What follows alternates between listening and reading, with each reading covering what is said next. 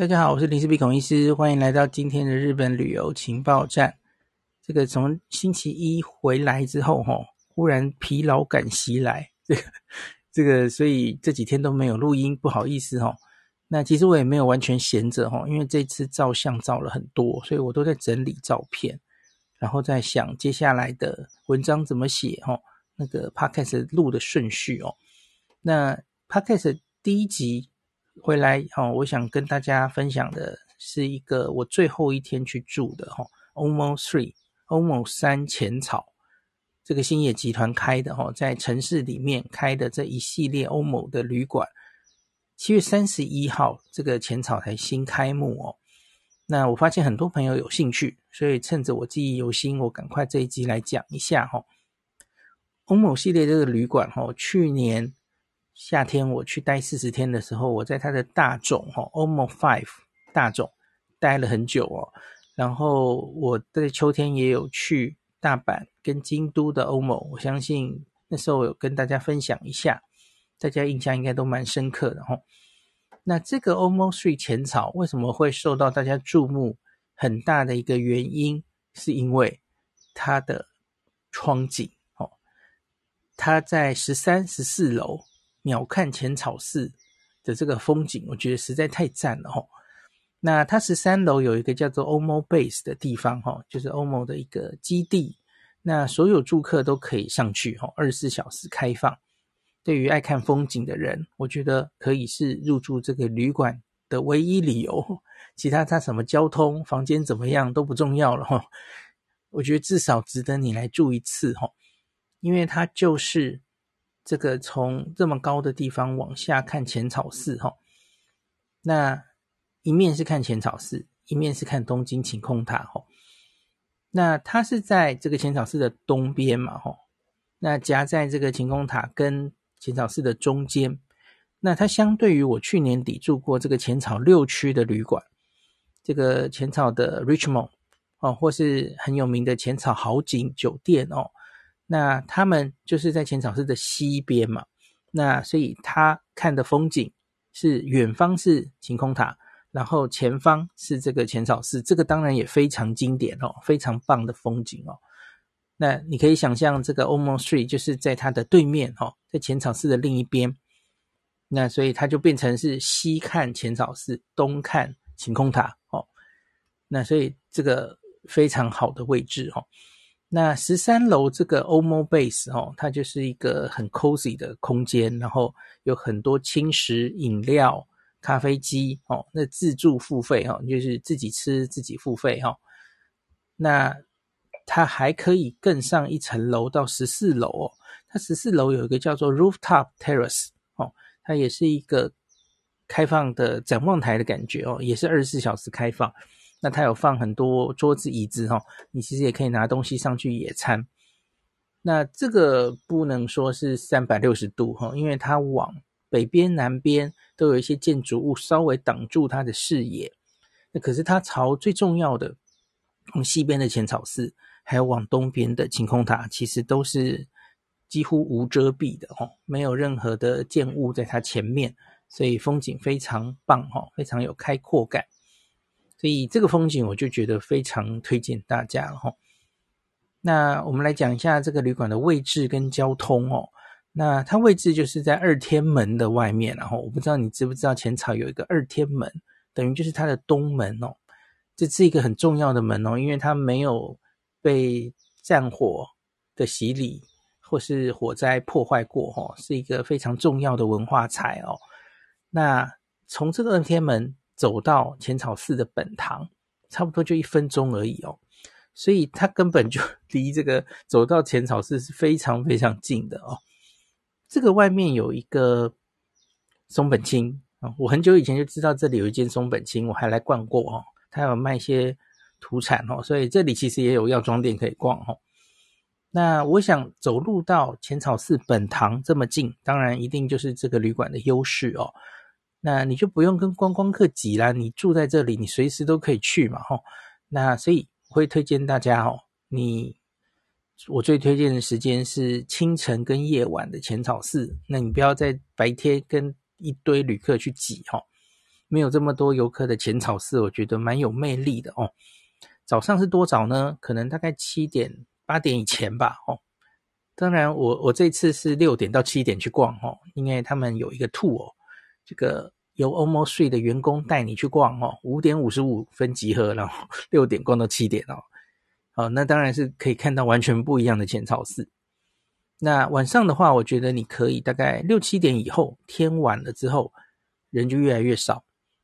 那相传浅草可能是十一点关门哦，呃，对不起，关灯。那我我自己有遇到一次，可是好像不是每天都是十一点哦，所以也不要太晚去哦，不然就遇到它都熄灯了，就没得照相了哦。那你也许可以，我觉得八九点不错了哦。好，那也可以提一下这个。浅草有一个很有名的老店，大黑家天妇罗盖饭哦，这个是名店，可是评价两极哦，在我们这网络上哦，不管是日本的网络或台湾的网络，其实都是评价两极。那主要是台湾的朋友哈，有时候会习惯说这个天妇罗炸虾不是就应该外皮是酥脆的那种口感吗？哦，可是这个。大黑家怎么是软烂的口感哦？泡的酱汁的哦。好，这里我要跟大家讲，这个是他们江户前天妇罗哦，他们以前到现在的口味，他们就是故意在天妇罗盖饭的时候，他就是会把酱汁泡那个炸虾哦，所以会泡的比较软。他们从以前就是这样的哦，然后所以也会比较咸，这是这样。那可是你假如比较习惯吃炸虾天妇罗是比较酥脆的口感，你也可以在它这里点单点的这个天妇罗拼盘，或是点它的定食哦，那你就会吃到比较酥脆口感的天妇罗了哈。那我这次有两边都点哦，这个拼盘我也点，然后炸虾那个盖饭也点哦，果然是这样啊。然后呢，呃。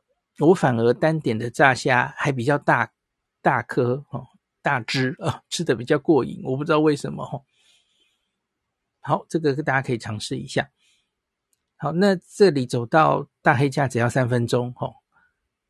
好，那再来交通方面，我觉得就稍微离站远一点，可是也没有远到不能接受的距离哦。那大概就是你从雷门走到浅草寺本堂前面那个宝藏门差不多的距离哦，也许大概四五分钟吧哦。那我想你最常会利用的线应该就是地铁银座线，那徒步大概四五分钟哦。银座线有一个电梯上来的口就在雷门附近嘛哦。那我最常从那里走回来，那你走回来的时候一路上会。遇到一兰拉面、星巴克、宇奈多多鳗鱼饭、松屋、Sundrug 哦，当然在浅草重建四通东边那一个区域哦，有很多餐厅、很多商店可以逛，可以选择哈、好，前银座线当然四通八达，那去上野、去银座很多地方都很方便哦。那徒步四五分钟，我觉得也还好了哈、也也不是非常非常远的距离。那值得一提，还有其他的几个站。大家知道浅草有四个交通路线通过，哈，有三个比较近，就是从北到南呐、啊，是松屋、中屋百货下面浅草松屋下面这个就是东武啊，东武的浅草站。那其实这个旅馆离东武浅草站的北口徒步就只要两分钟了，哦。它反而是离它最近的车站哦。东武铁道你也可以多多利用哦。它东武铁道是往日光或鬼怒川的起点嘛哦。只要你有想要在旅程中安排的话，也可以在前后住在这里也不错哦。那另外就是东武这个晴空塔线，那它到晴空塔也只要一站嘛。像是我最后一天早上，因为最后一天早上只能在旅馆周边散步哦，我就是往东边走这个。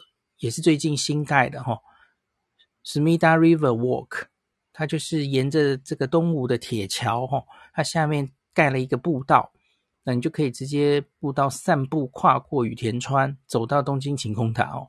然后在对岸那边其实也有一些就是一排的新开的商场哦，也蛮值得逛的哦。那我就一路走过去，然后从东京晴空塔站坐车回来哦。我觉得这是一个很可以推荐的散步路线哦。好，那再来就要讲这个浅草线了哦。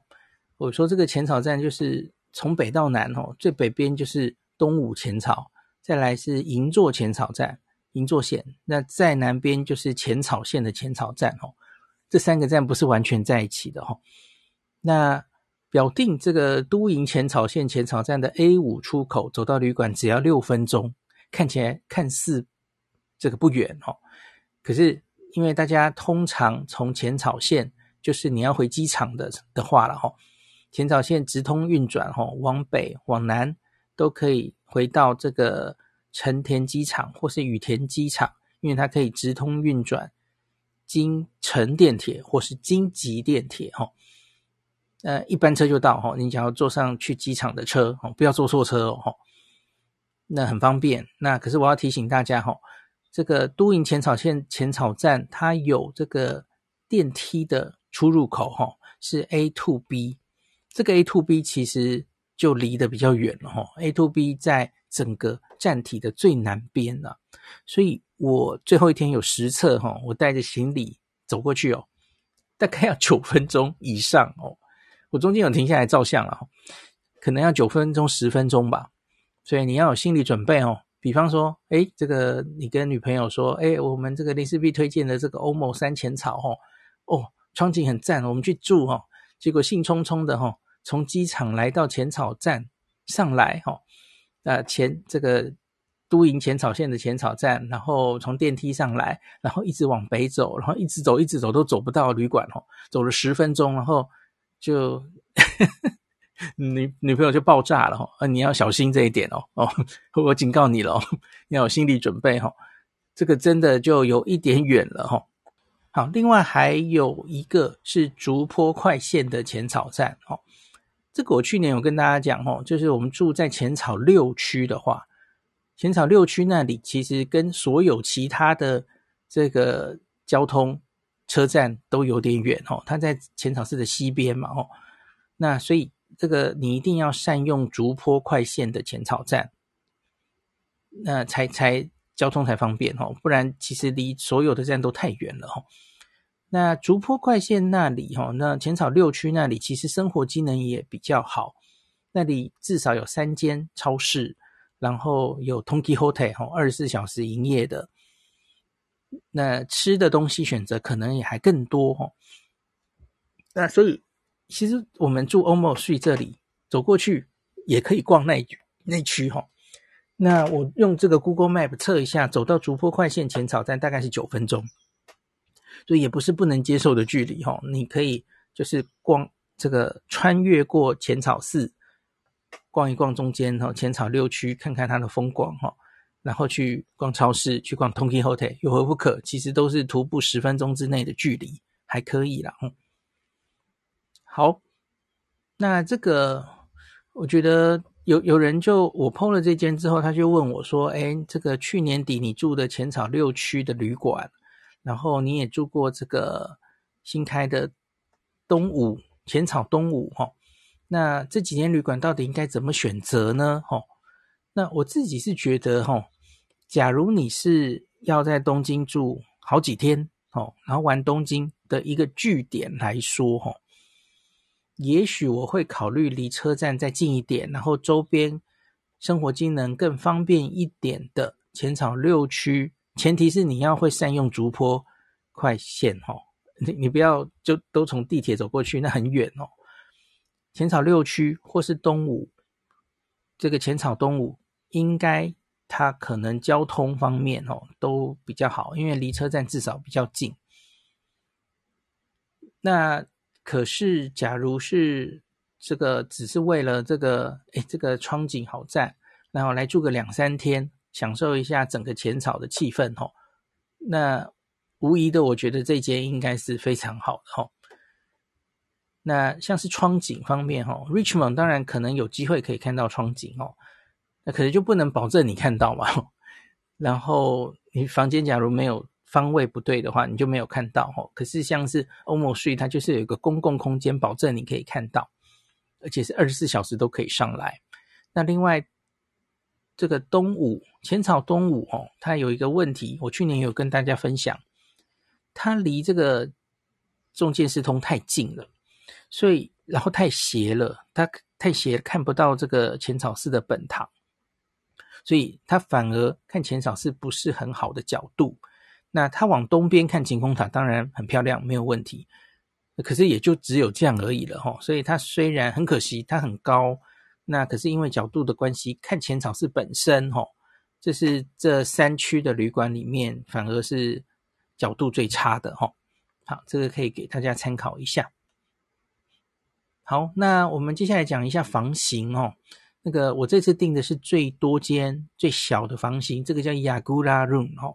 那十五平米，那它是上下铺的哈，就有点类似我去年在大塚住的哈。那只是它相反哈，呃，我去年住的是下铺，它是一个可以休息的地方，坐在那边哦。那上铺是睡觉的地方。那这一次欧梦睡浅草，它是反过来哈，下铺是一张这个床，上铺是可以休息的地方。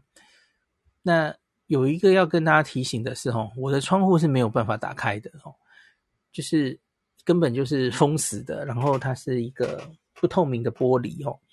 那我不是很确定为什么这样，哦。那我看官网其实没有非常详细的介绍，可是它有两张图，哈，就是 Yagura Room 它就分两种，哦，我这种是没有窗景的，那另外好像有一种是可以开的，吼，所以大家订房的时候可能可以小心一点。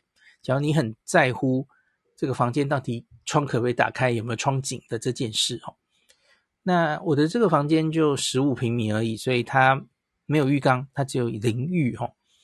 那另外它有比较大的房型是双床房哦，Twin，那它有十八平米跟三十三平米两种哦，都是两张单人床哦。那这个应该就都有窗景了哦。那我以官网的图来看哦。十八平米的哦，它可能是面向晴空塔，面向东边。那三十三平米那个最大的房间哦，它应该就是面向浅草寺。那这两种应该都有浴缸哦。那我另外还有看到它有四人房哦，现在它也在 Agoda 上架了哦。Agoda 这些豪华四人房，这个三十六平米哦，四张单人床，那也是面对浅草寺的景观。那可是它好像也没有浴缸哦，那这个可以跟大家参考一下。那这间旅馆是没有餐厅的哦，它的早餐就在那个十三楼。那这个 OMO Base 里面有一个 Food and Drink Station，它就二十四小时都有准备一些轻食嘛哦。那特别在早餐时段，它会提供一些饭团、面包哦。那很多都是浅草当地的店家。那另外我有看到 OMO 自己做的三明治哦。那你在订房的时候，哦，它有一种有附餐券的方案，它会写说这个 Food and Drink Station 一千 N 的 ticket 付哦，那据说是可以省下五百 N，就是可以当一千五百用。我不我没有用过了，我不知道是不是这样子哦。那很多人在问我说，那这个 OMO 大塚哦，跟 OMO 浅草，我到底应该选哪里哦？其实 OMO 大塚是 OMO Five 哦。浅草是 OMO Three，所以大家应该知道这个 OMO 系列就是一三五七，数字越大，理论上它是呃就是比较高阶的吼，服务更好的旅馆吼。那像是他们有一个很大的差别是大塚就有自己的餐厅啊，它的早餐是现做的，我吃过哈，还蛮精致的。那这个欧姆山其实就等于是没有餐厅，它就是附一些这样的轻食哈。这点其实就是很大的差别，大大家可以自己从这一点选选看哦。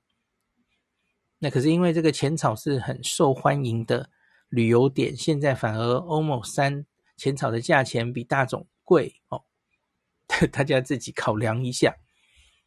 那另外，既然是 OMO 哦，它最大的一个特色就是员工会带你深入的认识当地。那比方说，在每一个 OMO 几乎墙上一定会有一幕。诶，一幅这个进锁的地图哈，就是旅馆附近的周边的地图，然后它会有很多说明哦，就是贴在上面这个这家店，然后呃，还有 QR code 让你可以找路走过去哦。然后就是员工们推荐的附近可以推荐的店家哈、哦。那有几个活动可以参加哈、哦。那每天四点，下午四点，在 OMO Base 会简单的介绍浅草的历史，还有美食文化。这个不用报名都可以参加哈、哦。那每逢星期五六晚上会有落雨的表演哦。那大家知道这个落雨的表演在浅草六区那边就有很多场地哦，到现在都还还有落雨家常常会在那边表演嘛、哦。好，那最热门的是每天早上。五点五十五分集合哦，在顶楼集合，带你去浅草寺散步的这个行程哦，大概一个小时。七点在雷门前面解散。那理论上是要在前一天十点之前报名啊，你千万不要相信这个鬼话哦，因为它其实名额只有十个人，它一下就满了哦。我当天是两点多 check in，那我就忙着照房间、照影片、录录影片、哦。然后就忘记这件事哦，我犹豫了一下，结果在三点想起来哦，我我心赶快想去报名，结果已经额满了。所以我建议想参加的人，你入住的第一件事一定要报名哦，甚至是你已经预约成功，你就可以写一封信跟他报名，我不知道可不可以了哦。那不过我隔天早上还是去旁听了哦，因为我就。五点，我实在有点不甘心，我也想看他到底是怎么回事啊！这这也不是我个人的问题，我要为大家看这到底是怎么回事嘛！吼，就是以旁听的心情过去，吼，厚脸皮参加。那五点五十五分我就出现在顶楼，在那边照相哦，然后就看他们在做什么，然后他们在顶楼讲一讲，然后就带出去开始浅草的散策嘛，吼。然后就一路尾随，就跟在旁边，像是观光客一样 这样子哦，就大概知道他是做什么事情了哦。那他全程是日文解说的哦，虽然他会配合一些照片哦、图图片跟你解说，可是基本上你不会日文的话，我觉得会很没有感觉哦。所以我还是推荐要懂日文的朋友哦，那我非常非常推荐你可以来参加哦。不懂日文的朋友可能就很没感觉哦，那就还好哦。那其实所有的 OMO 几乎都有类似这样子的 tour 哦，local 的行程，带你探索旅馆的周边哦。假如会日文的朋友，应该都可以，呃，看可不可以参加，一定会对你对于这个旅馆周边有更多的深入的认识哦。好，那那我印象深刻的是，在这个他们为什么要五点五十五分哦？因为六点浅草会响起那个钟声哦，听完这个钟声，然后就下去哦。那在六点到七点，在浅草寺里面就看到有诵经的声音哦，所以这个是你假如不在这个时候到浅草，你就不会看到听到的景象哦。我觉得非常值得大家来探索一下哦。六点到七点清晨的。浅草，好，最后讲一下哈，馆内着，有人跟我讲两件事哈，一个就是馆内着好像另外要付费哦，这个其实还好哈，因为我记得 OMO Five 的大种也是这样哦，那 OMO Seven 的南波的那间好像我记得不用，因为其实他们之间房价就是不一样嘛，定位也不一样哦，所以我觉得这个好像还无可厚非了哈。那可是有一件事情我，我不确定别的大总怎么样，因为我这一次哈，最后两天遇到下雨，所以我就想跟他借伞哦，然后结果工作人员就跟我说，哦，跑跑到一楼，然后他就说，用买的，只能用买的，要它有一个 OMO 的伞哦，他们的伞纸伞，那它的一楼拉比旁边就有一个，呃。展示他们 OMO 相关的一些周边，比方说印有 OMO 的杯子哦，啊，然后包括纸伞哦，然后这些东西也是一样，跟这个顶楼的 Food and Drink Station 一样哦，自助的，你就自己拿去结账哈。那他就说要用买的哦，那一千一百日元。那我自己从以前到现在哈，在日本住过大大小小的旅馆哈，高级旅馆。非常便宜的商务旅馆哦，借伞的这件事情，哈，我觉得几乎是最基本、最基本的服务，哈。那我老实说，是第一次遇到伞不能用借的，只能用买的这件事，哈。所以我其实有一点愣住了，然后犹豫了一下，哈，没有买，哦。那我后来到隔壁，哈，隔壁其实也有一间便利商店，离它还蛮近的哦。便利商店当然也有卖伞，那纸伞其实它没有卖贵了，它没有因为印了一个 OMO 的 mark，它就故意卖我贵，倒是没有哦。因为在便利商店很普通的那个纸伞也大概是一千一哦，差不多哦，它倒是没有特别贵哦。那只是我自己就是觉得，嗯，因为那个是一个。你假如是折伞的话，我还蛮乐意买的哈。可是那个直直的很很长的伞呢，我我这是要怎么带回台湾哦，也有点麻烦，所以我终究是没有买哈。那我自己其实也就觉得，嗯，当然这可能跟整个旅馆的定位有关哦。可是，假如连借伞这么基本的事情哈，最后这个伞都一定要用买的哈。呃，日本不是服务业是一直非常强调 omotenashi 吧？哦，待客宾至如归，款待、哦。那连伞都要收钱的这件事情，算不算是 omotenashi 呢？我觉得这个可能可以思考一下、哦。我觉得你大可以还是提供大家借伞嘛。可是假如大家喜欢你的伞，哦，对欧某品牌有认同，他想要买一个你的伞，你还是可以卖，这不是很好吗？哦。我我我不知道了哈，这是我自己。假如我可以给他们建议的话，我我觉得你不要让大家觉得你好像在利用这个机会，连伞都要收钱。这个我个人觉得感觉好像不太好。那另外有个朋友也有留言说，他有看到 Google 评价说这间旅馆哈，他呃已经 check out 之后，他就你假如还要寄放行李的话，他也要收费。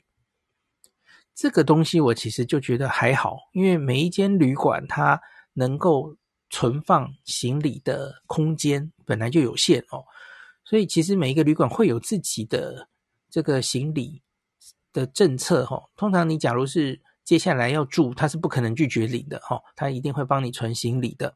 那嗯，我这次遇像是我去 Gracery 哦，这个哥吉拉旅馆，那他的政策是这个。他只帮你存 check out 的那当天，隔天的他不会再帮你存了吼。